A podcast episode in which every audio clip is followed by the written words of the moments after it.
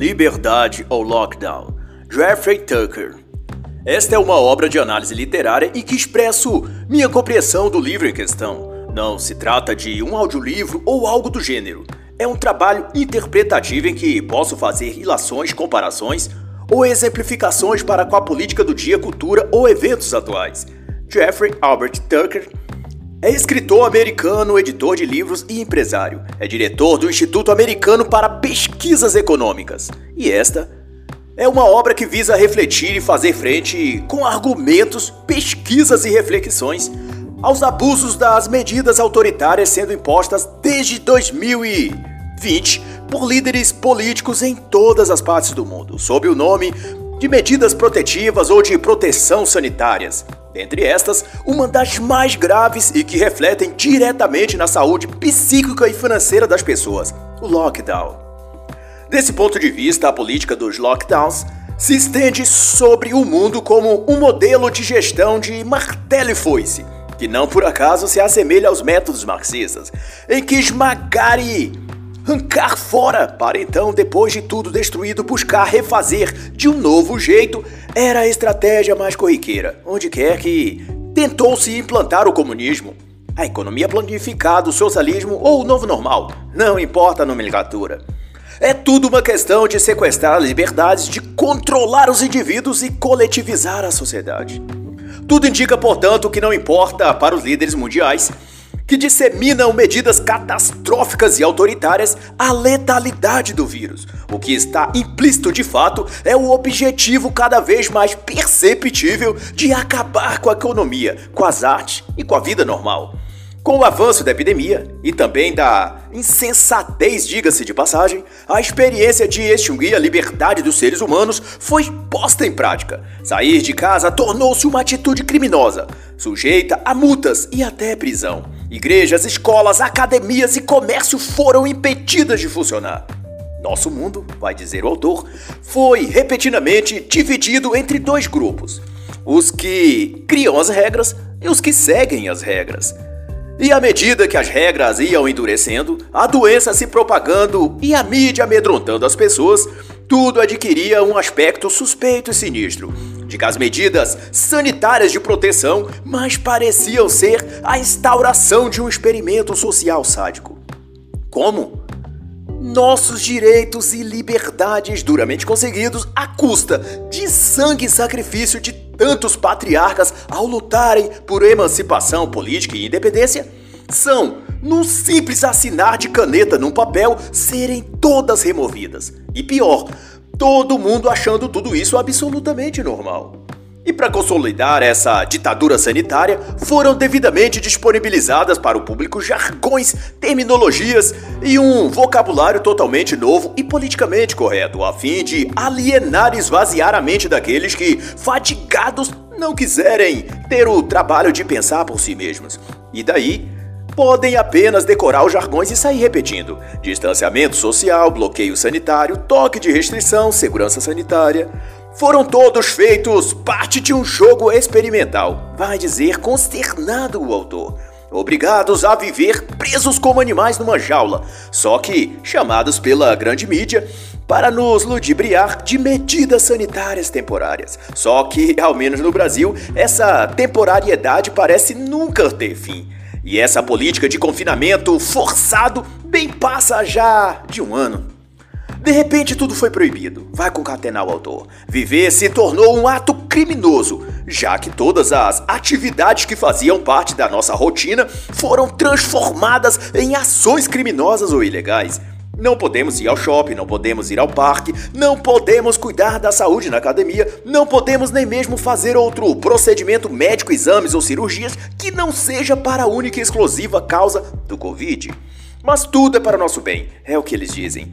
E por que diante de tanto escalabro as pessoas não se revoltaram? Vai questionar ele. E a resposta é que, Por efeito do pânico e medo extremado provocado pela mídia, as massas se anestesiaram entraram numa espécie de transe coletivo ou estado de choque em que, diante da calamidade iminente, que a mídia estrategicamente empurra sempre para a semana ou mês seguinte, as pessoas são postas sob um clima de suspense ou paralaxe cognitiva, em que seus instintos de reação já não respondem como deveriam. É um anestesiamento dos sentidos, uma letargia, uma hipnose. E como todo padrão clássico de hipnotismo, é o hipnotizador quem determina e controla as ações e comportamento da pessoa hipnotizada. O autor compara também que os efeitos psíquicos e até cognitivos desse encarceramento forçado ao estado de espírito sofrido por prisioneiros de guerra ou de indivíduos trancafiados em campos de concentração em regimes comunistas. Um vislumbre disso pode ser tido na comovente obra de Blaine Harding sobre a jornada de um ex-prisioneiro do campo 14 na Coreia do Norte, chamado Shin Dong-hyuk. A obra chama-se Fuga do Campo 14 e eu recomendo. Então Jeffrey Tucker vai observar que a crise pandêmica atual, desde 2019, não se desenrola apenas nos aspectos saúde e economia. Esta é uma crise de informação, de conhecimento. Ressalta-se nisso tudo o papel crucial da mídia de tecer as narrativas perfeitas e adequadas para fomentar o pânico com seus noticiários mórbidos, a fim de se criar o um ambiente psicológico ideal para que as autoridades políticas pudessem fechar o comércio, oprimir as pessoas, paralisar o mundo e empobrecer a população enquanto as pessoas os agradeciam, julgando que estavam empenhadamente salvando vidas. O que a encenação ou cortina de fumaça lançado pela guerra de informação da mídia era para não vermos o que de fato estava acontecendo, que o vírus estava sendo usado para fins políticos. E o apontamento seguinte do autor é que quanto mais apelam para a dita ciência e para os especialistas, mais nota-se uma camada de desmanipulação ou ambas coisas em conjunto. De todo modo, tudo que os chamados especialistas concatenam concorrem no fim para propor e recomendar mais restrições e bloqueios. Mas no geral, as medidas que supõem serem científicas consistem em proibir tudo, considerar tudo perigoso. Qualquer superfície que se toque é altamente arriscado. Contaminar-se, ficar próximo de outras pessoas também. Reuniões, mesmo familiares, nem pensar. Viajar, ir à academia, ir à praia, tudo está potencialmente arriscado e, portanto, proibidas. E é o proibir geral que é chamado de ciência. Enfim, tudo se resume a impor um estado policial de medo e ignorância. E isso pode ser chamado de tudo menos de científico. Desde quando correr e se esconder é uma medida científica contra qualquer doença?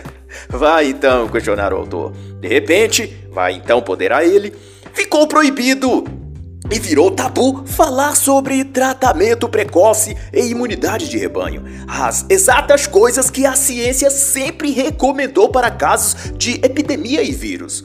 Será que é mesmo um jeito certo e científico, continua o autor a dizer, de lidar com o vírus atacando as liberdades e direitos e trancafiando as pessoas em casa? E a conclusão então é que a ciência falsa e a sede de poder combinadas estão a criar a maior crise global da história moderna, em qual, última análise, a vítima maior não são as pessoas, mas a liberdade das pessoas. Por outro lado, qualquer outro dado ou parecer científico que vá de contrário ao etos científicos que quer se estabelecer, de que o jeito e modo de tratar esse vírus é trancando todos em casa, é prontamente ignorado pela academia por outros de seus pares e principalmente pela mídia, como as pesquisas do professor-chefe do programa de estudos de segurança na Universidade de Tel Aviv, em Israel, o professor Isaac Ben Israel, em que estudos seus apontaram que o vírus possui um comportamento cíclico. Ele vai e volta a cada aproximadamente 70 dias. Em qualquer ambiente científico normal, isso seria recebido com grandes expectativas e feito a partir disso diversos outros estudos em toda parte do mundo na esperança de que, Confirmado esse suposto científico, poderia reorientar o modo de líderes políticos e médicos lidar com a doença. Mas ao contrário disso, Ben Israel tornou-se quase uma voz solitária clamando no deserto. Ninguém quis trabalhar em cima de seus estudos e premissas. E tudo porque, simplesmente, ele não fazia coro recomendando lockdown e fechamento geral como método científico de controlar o vírus. Em outras palavras, o professor Isaac não fazia parte da seita da Terra Parada e por isso não poderia falar em nome da ciência, mesmo sendo ele um cientista. A mídia não iria divulgar suas pesquisas, mesmo sendo ele um pesquisador. Fica evidente então, e isso é também o parecer do autor, que é a política que está tentando controlar o vírus e não a ciência. E comparando dados de países em relação às medidas políticas adotadas e o número de mortes pelo vírus da China, parece não haver qualquer relação entre fechar tudo ou manter o comércio aberto. Isso é, os países estudados adotaram, cada um a seu bel prazer, medidas distintas para lidarem com a pandemia. Fechamento total, fechamento parcial, abertura total, abertura parcial, abertura gradativa, enfim, cada um teve sua singularidade política em tratar com o vírus. Mas, porém, por mais distintas que se mostraram suas políticas de combate ao vírus, o número de mortes ou foram similares ou continuaram a crescer, independente de suas medidas de proteção sanitária. Os países comparados foram Uganda, Burundi, Moçambique, Sri Lanka, Brasil, Bélgica, Reino Unido, Holanda. Para o autor, Achar que lockdown protege contra o vírus é o mesmo que fazer a dança da chuva e achar que isso tem a ver com a chuva quando ela de fato começar a cair. A chuva já viria, independente de quem dançou ou não para ela. Quanto a esse aspecto do que é ou não científico, deixo a recomendação da excelente obra Ciência e Mito, do excepcional autor Wolfgang Smith. E para encenar, e para não ficar apenas em conjecturas, registro a informação do autor de que um estudo publicado em agosto de 2020 pelo Instituto Americano de Pesquisas Econômicas constatou que, nos 25 estados americanos e 23 países pesquisados, as medidas restritivas de bloqueios sanitários, toques de recolher, restrições de viagens e lockdowns simplesmente não surtiram efeito contra a propagação do vírus. Mas, por outro lado, se há nesses bloqueios e fechamentos um efeito com 100% de precisão, é que eles levam a uma catástrofe certa. Mas Tucker chama a atenção também para uma questão que ele considera ser quase tão ampla e abrangente quanto a própria pandemia do vírus chinês: a falta de empatia da classe política. Para Jeffrey, os políticos à frente desse combate ao vírus têm toda parte demonstrado uma frieza e desumanidade ao propor decretos e medidas ultra-autoritárias e que mexem com a vida psíquica e econômica de milhões de pessoas, mas com uma naturalidade como se estivessem num momento de lazer com amigos tomando uma cerveja gelada no bar da esquina. Eles não sentem nada nenhum remorso, nenhum receio ou cautela de se estão tomando a melhor ou pior atitude. Simplesmente assina uma ordem executiva que pode levar milhões a perderem seus negócios, seus empregos e até mesmo a suicidarem-se em decorrência da exaustão psicológica ou falência financeira, sem sequer condoer-se pela tragédia que estão impingindo as pessoas. Agem como se tivessem tudo sob controle não admitem erro, não se julgam humanos ou capazes de errar. São como deuses decretando a vida e a morte sem perder o sono à noite ou qualquer crise de consciência. São infalíveis, são inerráveis. O sangue frio político, endossa o autor, é mais gélido que o Polo Norte inteiro. O autor observa também, ao falar em coletiva de imprensa sobre cada novo decreto, cada nova rodada de fechamentos e restrições, os políticos agem como comandantes sanguinários e com a mente afetada pela guerra. Discorrem números, apontam gráficos e setas coloridas nas telas ampliadas nos gabinetes de gerenciamento do combate ao Covid, traçando planos, decretos para os próximos 15 dias, que se somarão aos 15 passados e a todos os outros 15 que ele vem prorrogando há mais de um ano mas com as feições duras e insensíveis, como se não tivesse a falar de seres humanos, mas dos soldados bombardeados dos que estão padecendo ao tentar cumprir suas ordens e comandos. E Jeffrey Tuck alerta para algo realmente preocupante: o fato que falta de emoção e empatia são traços típicos dos sociopatas. E para refletir sobre essa tênue linha que divide políticos autoritários de uma condição clínica de distúrbio de sociopatia, recomendo a obra Poderologia: Psicopatas no Poder, de Andrew Lobatzelski. E de acordo com Tucker, os idealizadores modernos da política do lockdown ou são ingênuos ou sofrem de algum complexo de super-herói pois imaginam que fechando bares, igrejas e comércio e fazendo as pessoas passarem uma longa férias em casa curtindo Netflix, enquanto suas contas acumulam e suas barrigas roncam de fome, simplesmente o vírus vai se entediar por não achar ninguém pela rua para ele contaminar e daí simplesmente vai embora.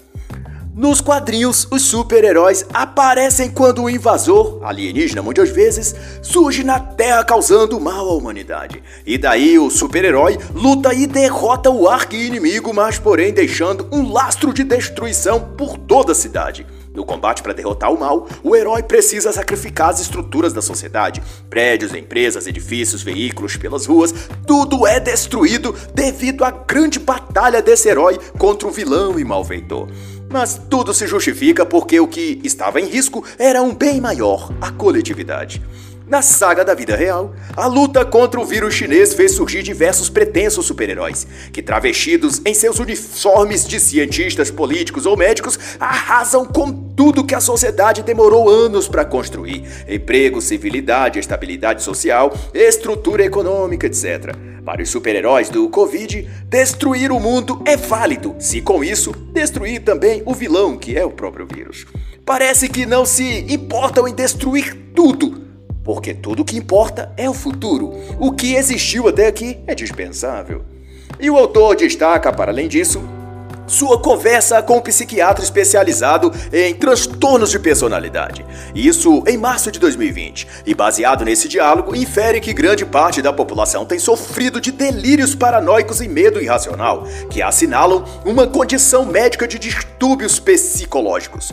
Segundo sua percepção, a propagação das notícias referente à pandemia da peste chinesa e as medidas de aprisionamento social ditas para combater o tal vírus fez evoluir o medo das pessoas para o nível de delírio psicótico. E esse medo primordial, dirá o autor, se transforma em pânico em massa, cada vez que palavras gatilhos são acionadas pela mídia. De então, isso tem desencadeado a loucura pública, um estágio de psicose coletiva em que as pessoas agem ou reagem em bando, ou como cardume de peixes, lidando instintivamente por atos reflexos sem raciocinar ou fazer uso da razão. Apenas o instinto funciona. E quando o medo atinge certo limite, concatena o autor, ele produz justamente uma loucura psicótica. A estupidez, intolerância e a crueldade. É por isso, fazendo eu um adendo, que durante a pandemia as pessoas que mais sentiam medo e pavor de contrair o vírus eram as que mais se mostravam propensas a agredir física ou verbalmente aqueles que eles julgavam não respeitar as medidas protetivas, como lockdown. Ou a máscara, uso do álcool gel 70%, etc. Como, por exemplo, o ocorrido em Curitiba, no Paraná, em dezembro de 2020, em que o homem agrediu outro num restaurante por aquele ter tossido. Isso, o agressor em pânico com medo de contrair a doença, coitadinho, supôs que a tosse do cidadão que foi agredido significava que ele estava com o vírus do Covid. Paranoia, delírio, psicose é o que se aplica neste caso e reflete o que tem acometido muitos nesse show de horror da pandemia desde 2019. Indico para maior claramento a obra Os Jogos da Vida, Psicologia das Relações Humanas, do médico Eric Berne. E suas palavras, seja como for, quando as pessoas ficam simultaneamente impressionadas com uma ilusão, sua atenção é capturada por uma espécie de loucura de rebanho e o desejo que se segue a partir disso envolve sempre violência e derramamento de sangue.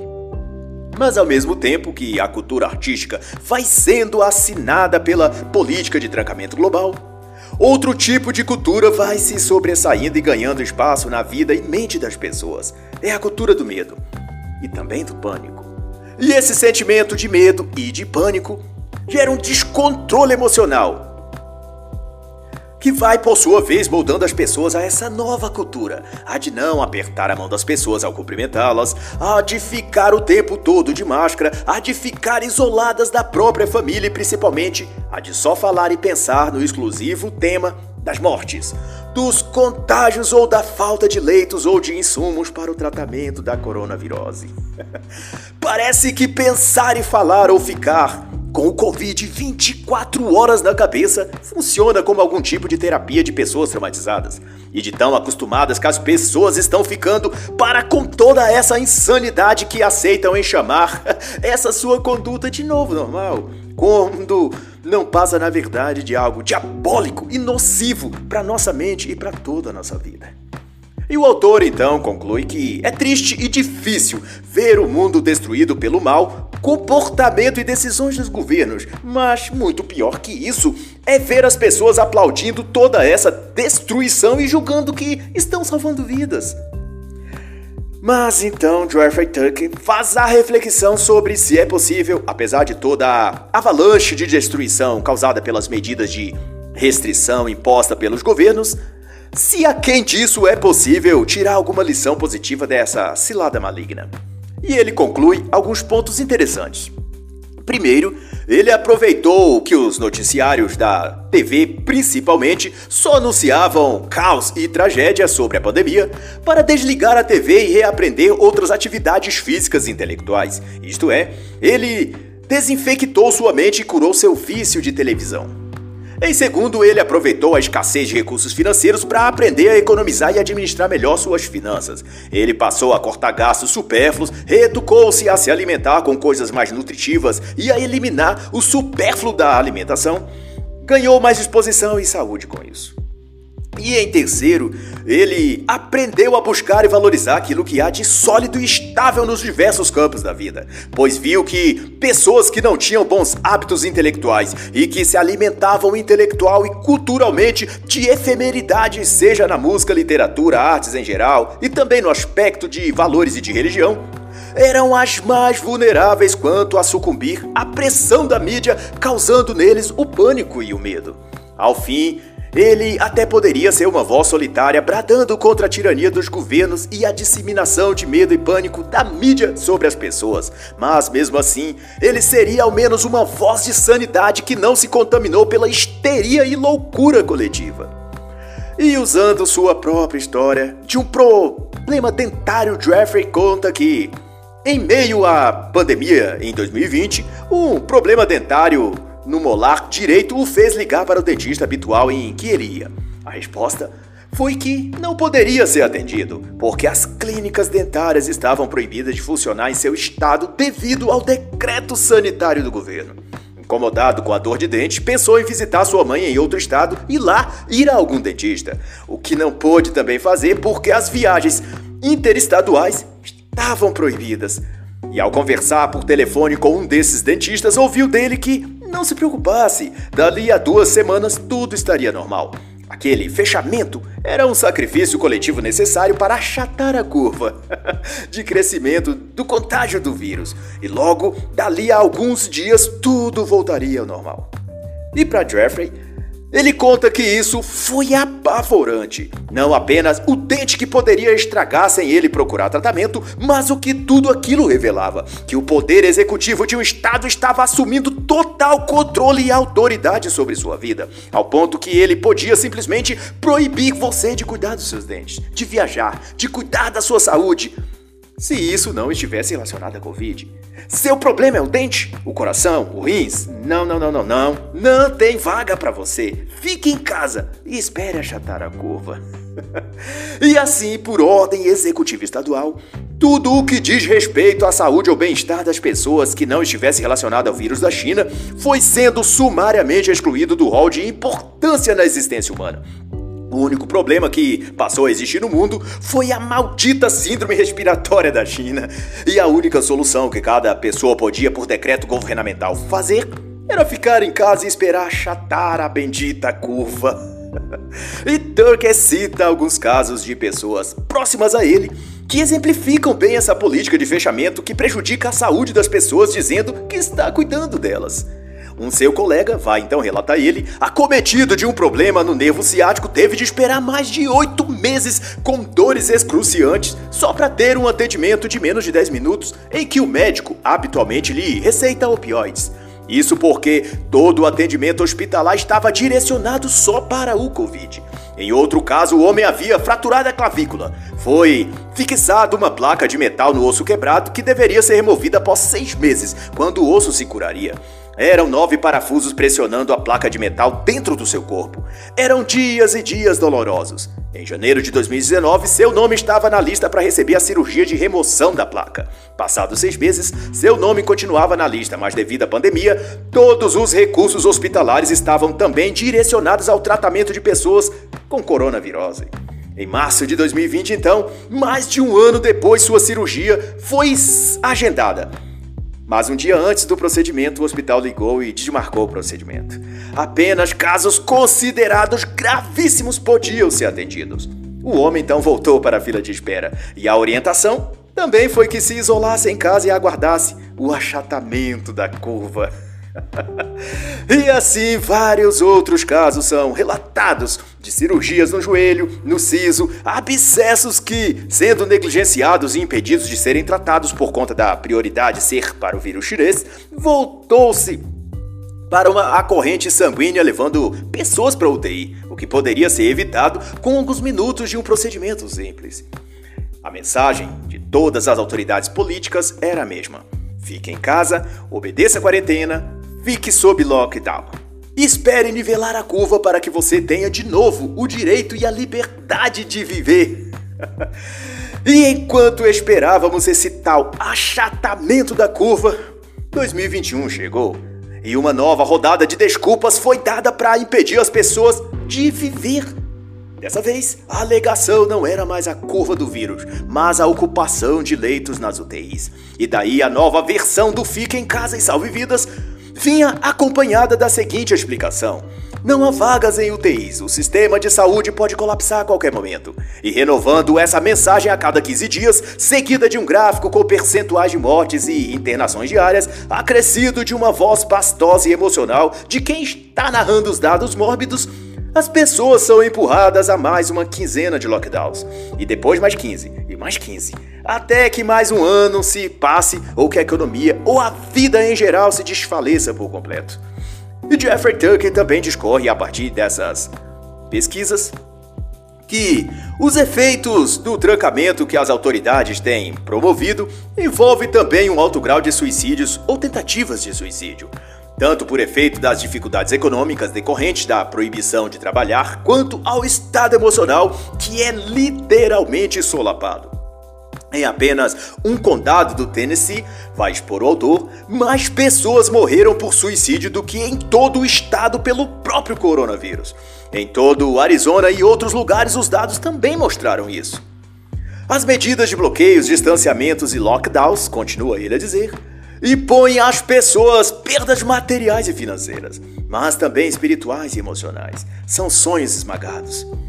É a separação de amigos, aumento da ansiedade e isolamento emocional. Tudo isso gera no ser humano normal a perda da qualidade de vida e, consequentemente, perda também de sentido de viver. E isso influi diretamente no que popularmente chamamos de razão para viver. Sem isso, a pessoa se sente um barco à deriva em alto mar. E daí, para o suicídio, basta uma gota de desânimo ou uma frustração a mais e pronto. A solução buscada no momento de dor será o alívio através de algo terrível, como tirar sua própria vida. E baseado nas conclusões de um veterano correspondente de guerra chamado Chris Hertz, que já trabalhou para importantes meios de comunicação, Dunker instrui que, quando as pessoas por algum motivo são impedidas de viver em paz e tranquilidade, quando elas são constantemente bombardeadas com acontecimentos que lhes tiram a oportunidade de uma vida pacata e feliz, muitas delas tendem a reorganizar suas mentes e achar na própria guerra ou caos o seu propósito e sentido na vida. Seu senso de significado existencial passa a ser a própria desordem.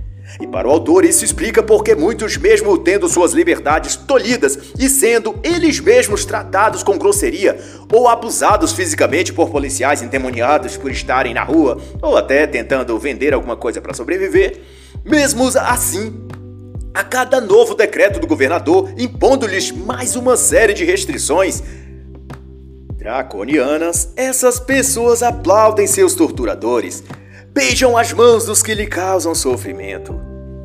Estes tornam-se também os carrascos dos outros seus semelhantes, passam a agir como vigias e dedo duros, denunciando tudo o que vêem seus vizinhos fazerem que não esteja em total acordo aos decretos ditatoriais do governo.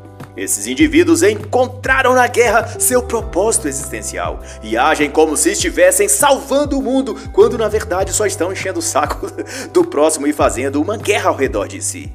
Pois ser consciente é diferente de ser um X9, um caguete do governo, cúmplice do mal.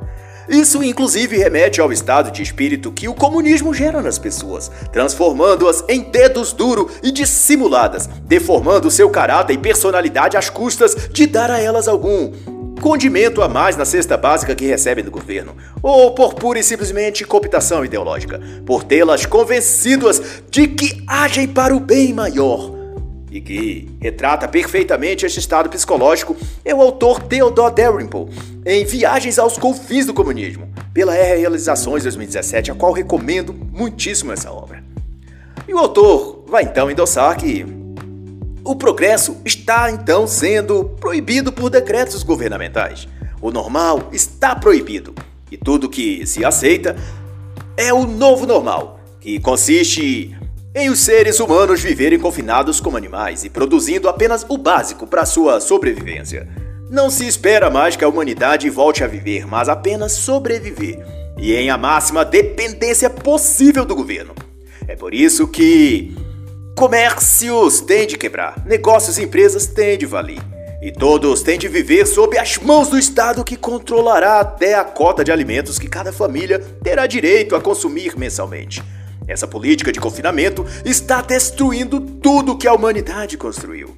E Tucker nos alerta que George Orwell nos avisou, mas quem lhes deu ouvidos? Isso fazendo ele alusão ao livro 1984, em que narra um cenário de controle absoluto do Estado sobre cada cidadão, forçando-os a viver sob um perpétuo regime ditatorial, onde são oprimidos e confinados, sem direitos ou liberdade onde a própria sanidade das pessoas já de muito deixou de existir, e a loucura, o medo, a intimidação tornaram-se já a condição normal de cada humano que vivia em aquela distopia. Em que, trazendo para nossos dias, caberia perfeitamente no modo de viver que os líderes políticos tentam nos impor e que chamam descaradamente de novo normal. E assim encerra a análise da obra Liberdade ou Lockdown, de Jeffrey Tucker.